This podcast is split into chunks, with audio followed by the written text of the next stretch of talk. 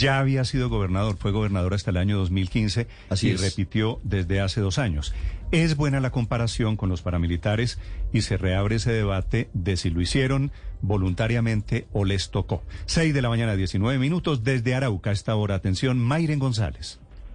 Pues así es, Néstor. Muy buenos días. Fue el gobernador de Arauca, Facundo Castillo Cisneros, gobernador por segunda vez, quien fue capturado anoche por unidades del CTI de la Fiscalía. Él había viajado en un vuelo comercial sobre las ocho y media de la noche y llegó muy tarde a Bogotá. Allí fue capturado, requerido por estos cuatro delitos el más grave de ellos, financiación al terrorismo, aunque por el momento no se han dado la información oficial por aquí, por esta entidad.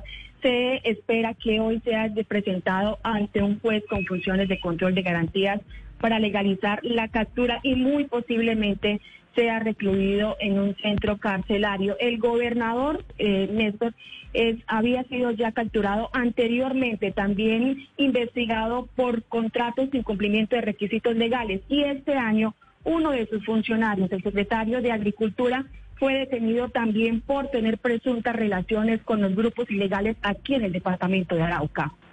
Mayren, gracias. Desde Arauca, 6 de la mañana, 20 minutos. La verdad es que esto va a ser un terremoto político porque está desnudando cuál es el poder de verdad de estos grupos delincuenciales. El ELN, que en teoría es un enemigo del Estado, cooptando aquí al Estado, haciéndose a los contratos. Ese contrato de la avioneta, del avión ambulancia que contrató, que compró el gobernador, termina siendo para el ELN.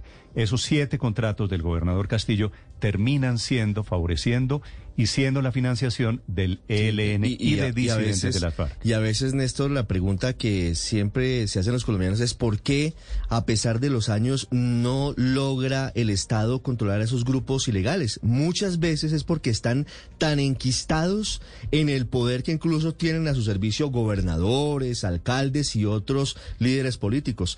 Néstor, sobre este caso, el Tribunal Superior de Bogotá ya legalizó las pruebas que tiene la Fiscalía en contra del gobernador Facundo Castillo. Son interceptaciones de llamadas telefónicas, son entrevistas y O sea, lo testimonios tienen- de guerrilleros tienen- del lo- ELN. lo Está absolutamente documentado, Néstor, por ser gobernador, un fiscal delegado ante la Corte Suprema de Justicia es quien debe sustentar ante el Tribunal de Bogotá la solicitud de medida de aseguramiento que seguramente se va a adelantar el día de hoy. No Cruza está- el búnker de la Fiscalía y llega al Tribunal de Bogotá. No está de más recordar, Ricardo, que el secretario de Agricultura del gobernador Castillo había caído también hace unos meses por darle contratos no al ELN, sino a las FARC.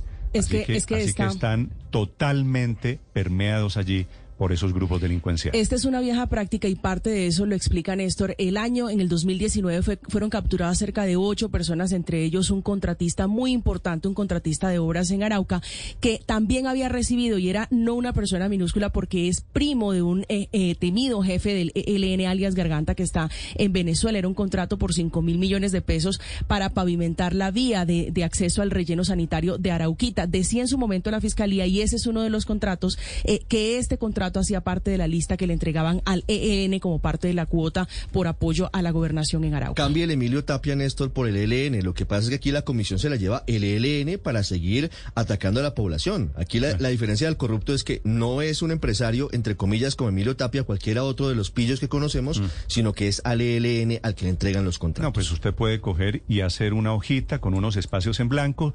¿Cuál es el nombre del corrupto? En esta ocasión, investiga la fiscalía, puede ser Facundo Castillo, gobernador de Arauca, repito que es el capturado. ¿Cuál es el beneficiario? Eran unos políticos corruptos, son los paramilitares de otra época, el ELN en este Arauca del año 2021.